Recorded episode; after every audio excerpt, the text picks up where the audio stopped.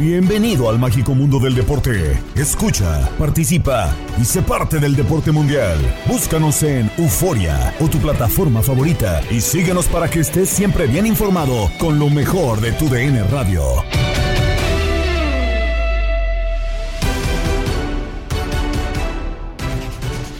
Del podcast Lo mejor de tu DN Radio, ya estamos listos una vez más para llevar la información deportiva. Soy Gabriela Ramos y en el Día Nacional de la Mujer Deportista comenzamos el recorrido con la eliminatoria mundialista. En partido que escuchaste a través de nuestra sintonía, Estados Unidos goleó a Honduras y aprieta la tabla en CONCACAF.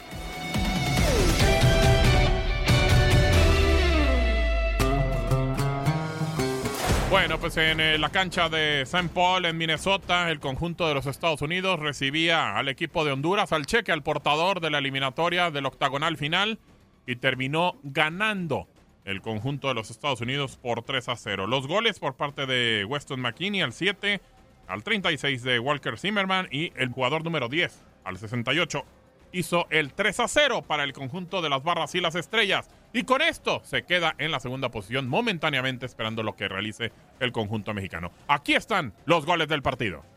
Tres cuartos de terreno pegado a la banda, viene el centro. ¡El remate de cabeza!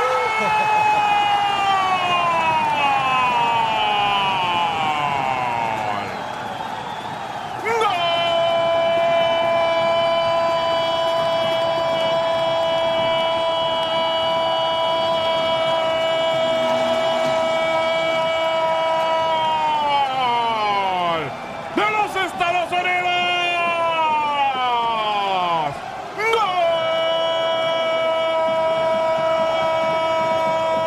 ¡Gol!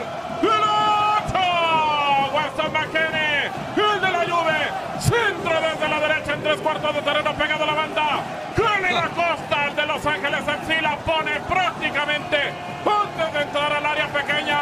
Y el remate de cabeza para ponerlo lejos. Pegado al poste izquierdo del arquero. Buba López. Inalcanzable para el arquero de Honduras.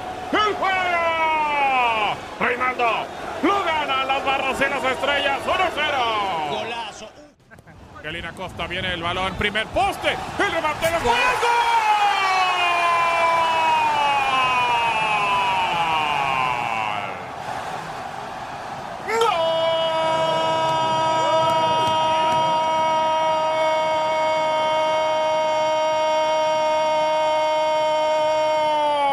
¡Gol!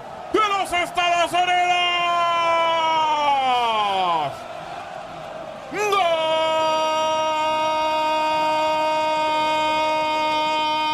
¡El 10! ¡Cristian Pulisic! ¡Capitán América! ¡El hombre vivado por los Estados Unidos! Pelota al área. Primer cabezazo de Pepe. Que doy el balón, le pegó a Severman. Y después el remate de Pulisic. Pegado a la esquina derecha del arquero. ¡Abajo! Inalcanzable para el arquero Benjevar. El juego ya lo gana. Ya es goleada. Las barras y las estrellas. 3 a 0. Kelina Costa viene el balón. Primer poste. El remate de gol. ¡Gol! ¡De los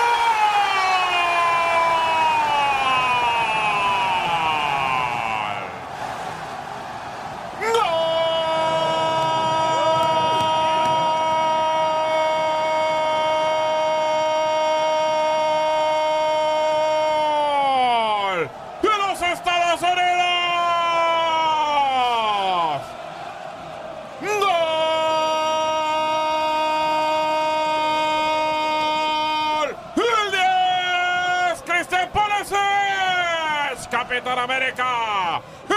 ¡El hombre vivado por los Estados Unidos!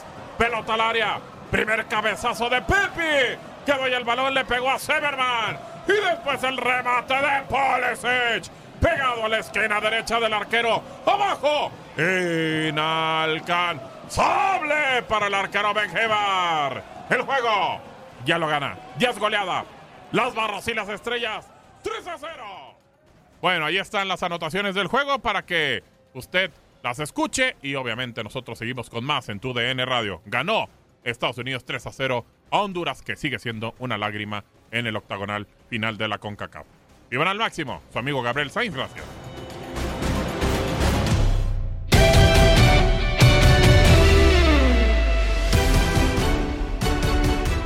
El que no pudo ocultar su nerviosismo por el juego Team USA Honduras fue Carlos Pavón, como lo expresó con Gabriel Sainz en Misión Centroamérica, en contra el clima bajo cero.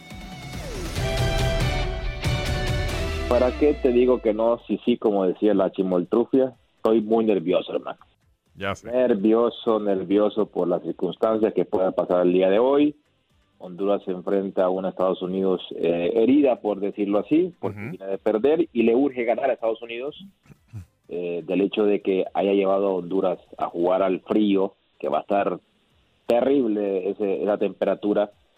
Eh, para las dos selecciones, a mí Claro. no me digan de que Estados Unidos está acostumbrada, pero no, no está acostumbrada Estados Unidos a jugar en, en ese aspecto, así que les se puede a- adaptar un poquito más a Estados Unidos que. Honduras, obviamente, pero va a estar eh, el, tri- el frío extremo para los dos equipos, ¿no? Sí, así que, que va- vamos a ver el rendimiento de, de- de la selección de Honduras. Quiero ver a ver el carácter de estos chicos, porque van, van a jugar ante la adversidad, ¿no? Y ante la adversidad se ven los jugadores de personalidad, de carácter, y, y- y vamos a ver qué pasa el día de hoy. Correcto, en el Allianz Field, en eh, St. Paul, en Minnesota, es donde se va a llevar a cabo este partido. Así que, pues bueno, con eh, condiciones adversas. Pero también es bueno, aparte del jugador, que obviamente es el que define los partidos, el que gana, pierde o empata.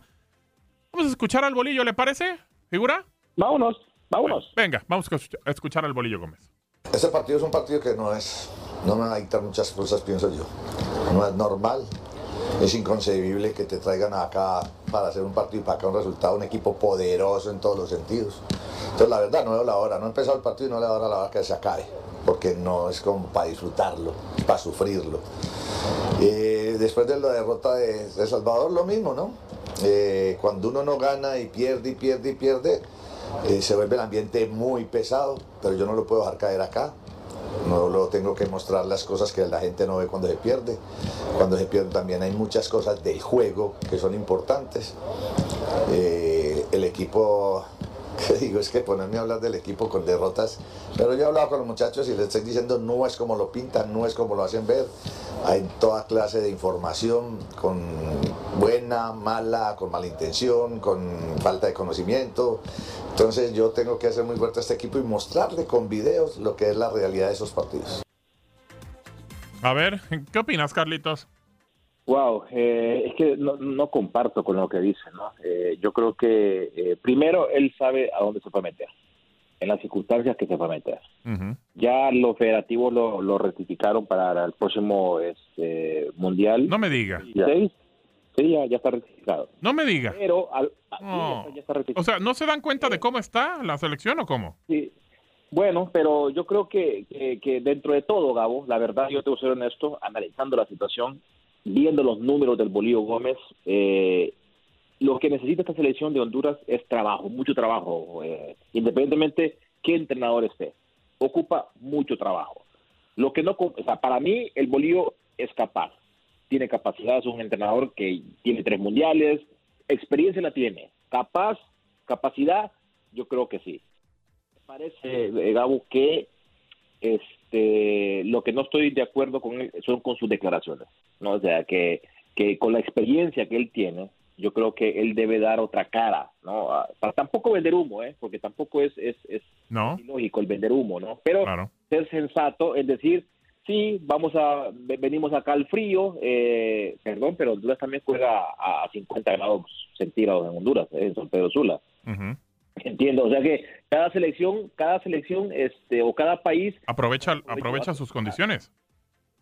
correcto, a eso, a eso es lo que no, no, no, no estoy de acuerdo con él con las declaraciones que dice, que prácticamente está der- derrotado antes de jugar un partido, al Claro. contrario, él tiene que dar otra cara, tiene que ser más positivo, eh, y no solo eh, eh, a, a los jugadores, también a la afición, porque la afición quiere encontrar, quiere, quiere escuchar algo sensato, ¿no? A- algo coherente, no decir, no, que Estados Unidos, ¿cómo es posible que me traiga aquí al frío? Claro, no, no sacar justifi- justificaciones, Carlos.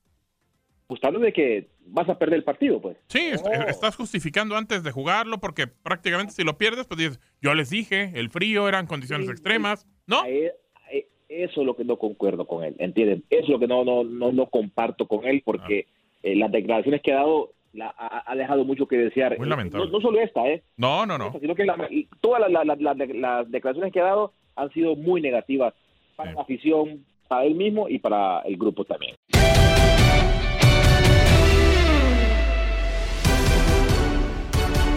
México y su dura prueba ante Panamá solo le sirve ganar para llegar a la siguiente fecha con probabilidades de calificar de manera directa. Si empata o pierde, estaría cerca del repechaje. En Inutilandia, Geo González platicó con Juan Carlos Ábalos, Toño Murillo y Ramón Morales y vaya que se puso bueno. Estaba yo eh, checando cómo para Estados Unidos celebran que están en zona de calificación y nosotros estamos con el rosario, con la veladora y con la guillotina lista, porque pensamos que estamos cerca de quedarnos sin mundial. Entonces es, es como, como dos maneras de enfrentar el, el asunto, ¿no? Desde luego que, siempre está la expectativa de que México juegue como el Brasil de los 70 todos los partidos, porque esa es la expectativa que queremos, ¿no? Pero en realidad creo que nos tendríamos que poner a pensar, yo creo que no somos un país bueno para el fútbol. Ya, suena horrible, sé que estoy partiendo el corazón de muchos, pero en realidad creo que no somos un país bueno para el fútbol. Somos, somos un país entusiasma, entró, entusiasta, entrón, populachero, este, picado, somos como los frijoles de ranchos, malos y picados para el fútbol, y ahí estamos, y volvemos a ir, y volvemos a ir, y hay que ganar, y el gigante de la CONCACAF. Bueno, yo creo que México está en el lugar en el que ha trabajado para esta eliminatoria, con futbolistas. Ahora en México creo que el futbolista lo que quiere es ser eh, eh, futbolista del extranjero, no, no, ya el concepto de yo quiero jugar fútbol profesionalmente y es una ilusión este jugar en el América y debutar en la primera edición y si se puede en la selección, no, ahora todos dicen, meten un gol y ya estoy pensando en el extranjero. Oye, ¿cómo viste tu desempeño? Bien, y el sueño de Europa, el sueño de Europa está ahí, siempre, siempre quiere estar. Entonces, lo que quieren es irse al extranjero y han olvidado, creo yo que muchas cosas que te vinculan con el con, con los mundiales, con la selección. Es jugar un poco aquí en México, es sentir el orgullo de representar. No se les nota, no se les nota la intensidad, no se les nota la entrega.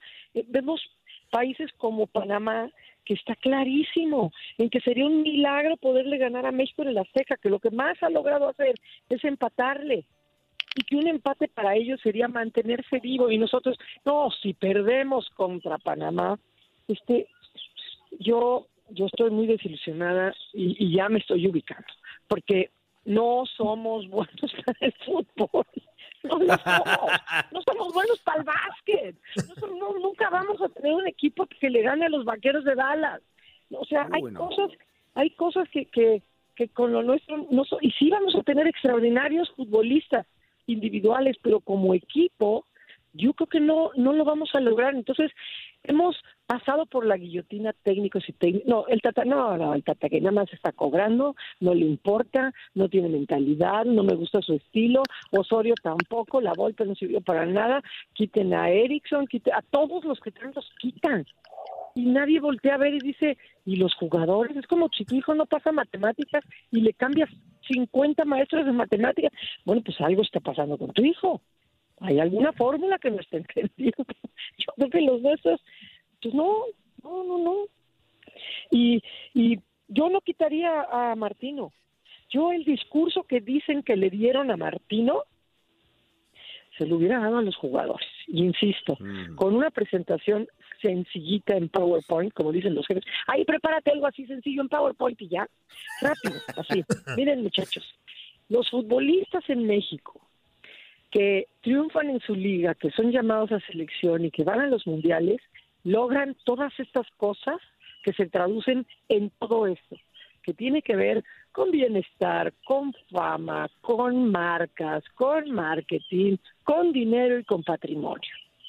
Y los futbolistas que nunca, que, que no pisan la selección, que son parte de los descalabros horrendos de México en mundiales o que no van a mundiales, en esto se traduce. Entonces, ya nada más por eso, muchachos, que se les note en la cancha la intensidad. Háganlo por sus carreras, por su bienestar. Pero parece que, que nos hacen un favor jugando en la selección y van a quitar a Martino. Si hay presión, lo van a terminar quitando. y los jugadores siguen. Seguimos con la misma, seguimos con el Tecatito Corona, que no pasa nada. ¿Y? Ramón. No, estaba escuchando muy atento a Geo. Te mando un fuerte abrazo, Geo.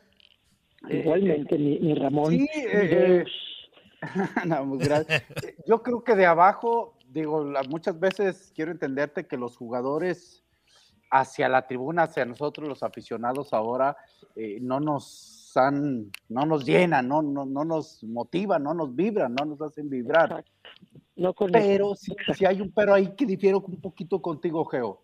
La selección, el entrenador, el señor Martino, es el único que puede escoger cerca de 200 y 300 jugadores. Son un poco más, pero no todos pueden ser seleccionables. Sí. Mencionas que los jugadores, pero ¿por qué llevar a, por qué llamar a esos jugadores? ¿Por qué no llama a otros? Pues es que, insisto, ahí se junta con mi primer comentario. Yo creo que no somos buenos para el fútbol como para aspirar a un quinto partido y eso. Entonces, de esos 300, en realidad ya te quedan pocos. Pues, sí, puede ser. Fíjate que está padre lo que menciona acá porque a mí yo me incluyo, ¿eh? Nos pegó en el orgullo a varios ahorita con lo que digo de que no somos un país bueno para el fútbol porque somos un país que, que, nos gusta mucho y que, y que creemos eh, que podemos dar más futbolísticamente, ¿no? Y que nos ilusionamos cada que hay un mundial y que nuestra liga mexicana nos apasionamos.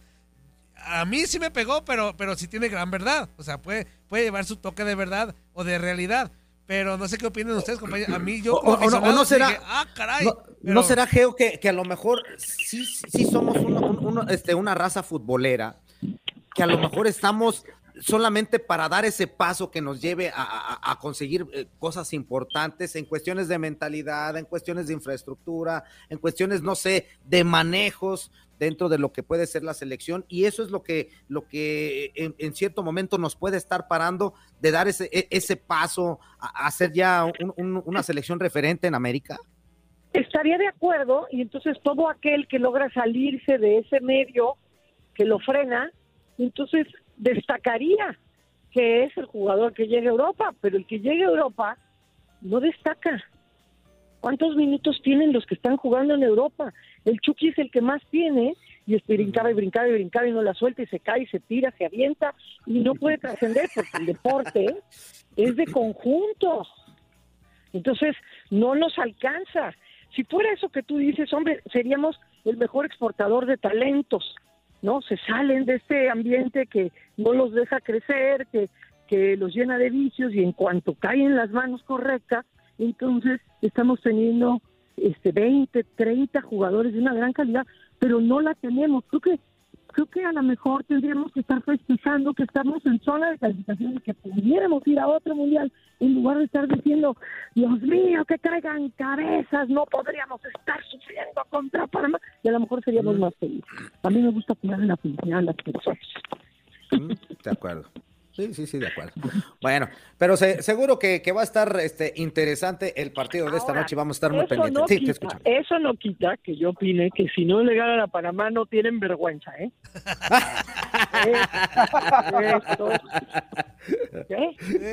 Sí, totalmente de acuerdo. Oye, este, este, antes de, darte las gracias por haber participado con nosotros, William Aguilín de, dice, pregúntale por favor a Geo cómo ve a la América femenil. Pues, pues, les dicen las aguilácticas, pero en realidad no han podido, este, no han podido cuajar.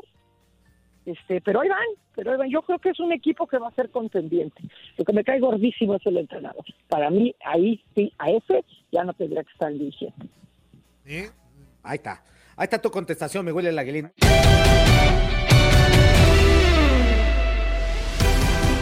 Seguimos celebrando el Día Nacional de la Mujer Deportista. Las notas más destacadas del día las escuchaste en Contacto Deportivo con Andrea Martínez y Jorge Rubio. Rayados quiere ser campeón en el Mundial de Clubes. Bengals adelante su viaje a la sede del Super Bowl. Washington se llamará Commanders. Pasión, liderazgo, entrega. El día de hoy celebramos a la mujer deportista, llevando de la mano los triunfos e historia a lo largo de los años. Disfruta lo mejor del deporte femenil en la casa de las mujeres deportistas. Tu DN Radio, vivimos tu pasión.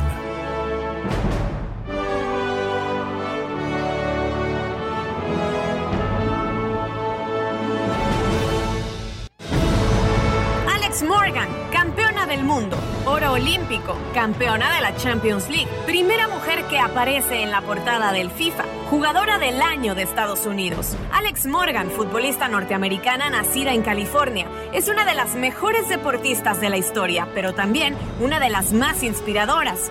Ha obtenido numerosos títulos y distinciones individuales, además de sumar su enorme compromiso social fuera del césped.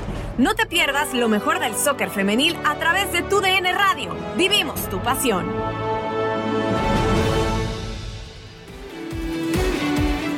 Y continuamos con información del fútbol mexicano, con los Rayados de Monterrey en el Mundial de Clubes, porque la confianza de Monterrey está a tope para esta competencia y se creen capaces de regresar a México con el trofeo de campeón. Eric Aguirre señaló en conferencia de prensa que Monterrey tiene la capacidad de salir campeón, aunque afirma no son los favoritos. En lo personal y, platicando con, mis compañeros, uno siempre o nos visualizamos siendo, siendo los campeón del mundo, levantando esa copa pero también estamos enfocados en eh, y concentrados que, tenemos que, que, hacer un gran partido el, este primer partido y que es fundamental ganarlo y, poderlo hacerlo de la mejor manera. Así que sabemos que es paso a paso esto y, tenemos que dar ese primer paso.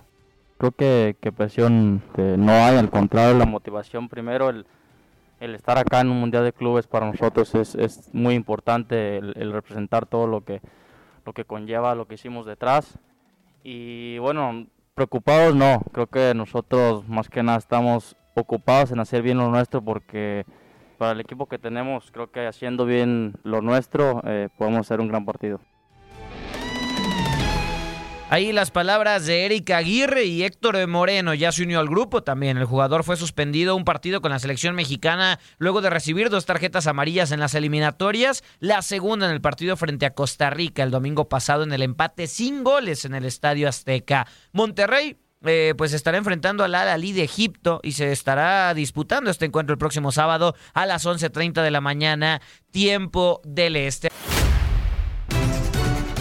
Vámonos rápidamente a hablar de la NFL y recordar nada más que este domingo 13 de febrero se llevará a cabo el Super Bowl en el SoFi Stadium. Los Ángeles Rams se enfrentarán a Cincinnati Bengals. Por cierto, que las condiciones meteorológicas en Cincinnati no mejoran, por lo que los Bengals tienen planeado llegar a Los Ángeles cinco días antes del Super Bowl previsto para el 13 de febrero a fin de prepararse mejor. Los Bengals arribarán al, el 8 de febrero y entrenarán en el Drake Stadium de UCLA. La temperatura en Los Ángeles deberá estar arriba de los 21 grados centígrados al momento en que los Bengals vuelvan a entrenar la próxima semana. La próxima semana, de hecho, la temperatura caerá por debajo del punto de congelación en Cincinnati, lejos de las condiciones ideales para prepararse para el encuentro que se disputará en el SoFi Stadium de Inglewood, en California. Y en más información, como la adelantábamos al principio del programa, después de 87 años con su nombre anterior y dos años como Washington Football Team, la franquicia anunció el miércoles por la mañana que su nuevo nombre será Washington Commanders. Commander, comandante en español, es un término militar asociado más estrechamente con un rango de oficial naval, pero también se puede usar como un término genérico como oficial al mando. El presidente de los Estados Unidos se conoce como el comandante en jefe. La búsqueda de Washington de un nuevo nombre comenzó comenzó en julio de 2020, luego de las protestas en todo Estados Unidos tras el asesinato de George Floyd en Minnesota. Alrededor de este tiempo, el propietario de Washington, Dan Snyder, comenzó a tener conversaciones con el comisionado de la NFL, Roger Goodell, sobre la posibilidad de cambiar el nombre de algunos que consideraban eh, es el mismo ofensivo y racista. El equipo mantuvo sus colores de burdeos y dorado, pero está hecho con imágenes de nativos americanos pasión, liderazgo, entrega. El día de hoy celebramos a la mujer deportista, llevando de la mano los triunfos e historia a lo largo de los años. Disfruta lo mejor del deporte femenil en la casa de las mujeres deportistas. Tu DN Radio, vivimos tu pasión.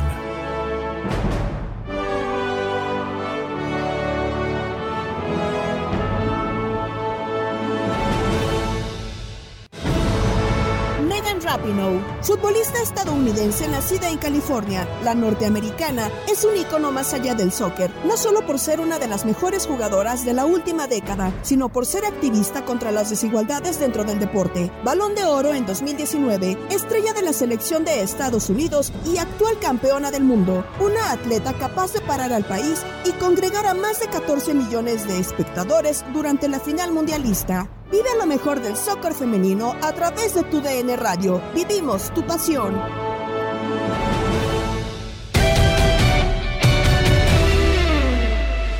Por hoy es todo en el podcast Lo mejor de tu DN Radio, pero te esperamos mañana con un nuevo episodio. Saludos de Gabriela Ramos. No te pierdas todo lo que tenemos para ti en Euforia. Suscríbete y escucha más de tu DN Radio en Euforia y otras aplicaciones.